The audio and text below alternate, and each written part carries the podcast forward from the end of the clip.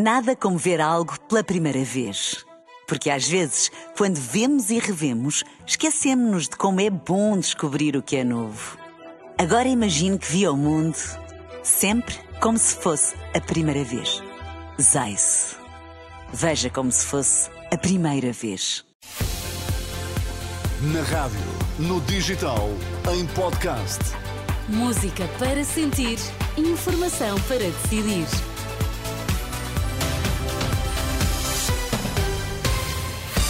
Vai conhecer os títulos em destaque nesta edição das 8. Boa noite.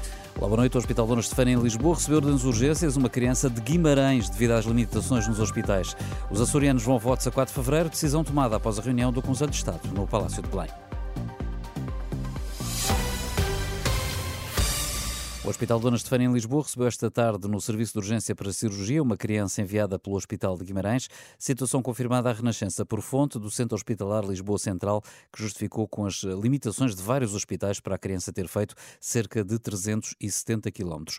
Entretanto, desde as primeiras horas da manhã que a maternidade Alfredo Costa não está a receber grávidas encaminhadas pelo INEM, a maternidade está com falta de vagas, uma situação que se tem repetido nas últimas semanas, isto numa altura em que também a afluência disparou, tem sido 30% acima do normal normal, o que acaba por esgotar a capacidade de internamento. De recordar que esta semana há 33 serviços com limitações, grande parte deles na região de Lisboa e Val do Tejo, segundo o plano de reorganização da rede dos serviços de urgência do SNS.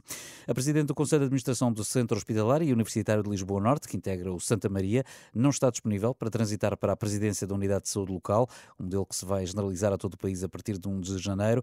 Ana Paula Martins, que tomou posse há um ano, já fez saber que não está disponível para transitar de funções, sabe a Renascença, e coloca dúvidas quanto ao facto do hospital universitário se transformar numa unidade de saúde local.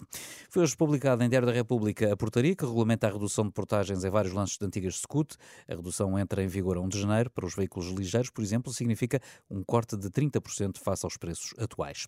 Descer o IRC para aumentar o autofinanciamento das empresas é a proposta do antigo Ministro da Economia, Augusto Mateus, que num estudo apresentado hoje recomenda a descida da taxa efetiva de IRC em 6 pontos percentuais, em linha com a média europeia. Sugere ainda uma taxa sobre as vendas para as pequenas empresas e a reforma dos incentivos fiscais. O economista explica que não se trata de baixar impostos, mas incentivar a economia.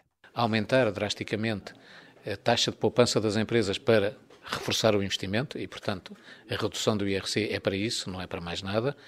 É, simplificar a vida às empresas, simplificar, não do ponto de vista de qualquer facilitismo, mas do ponto de vista de um regime adequado às pequenas iniciativas e, em terceiro lugar, incentivos bem geridos.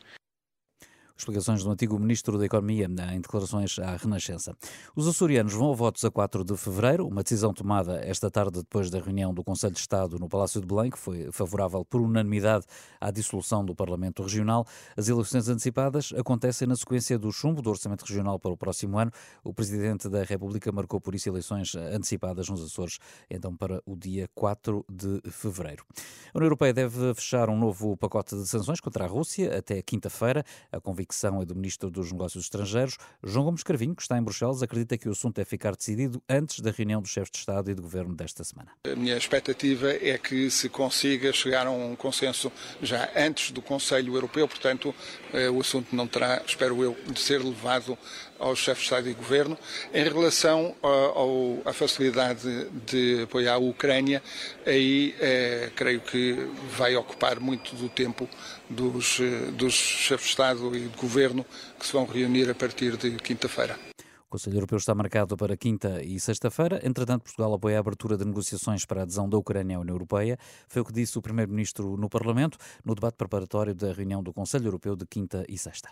Se a Comissão Europeia entende que se deve dar um passo, um novo passo em direção à abertura de negociações com a Ucrânia, Portugal acompanha a Comissão Europeia e apoiará que se avance no processo de integração europeia da Ucrânia. Entretanto, João Gomes Cravinho anunciou que a União Europeia vai também avançar com um pacote de sanções contra colonos israelitas que estão a ocupar território na Cisjordânia.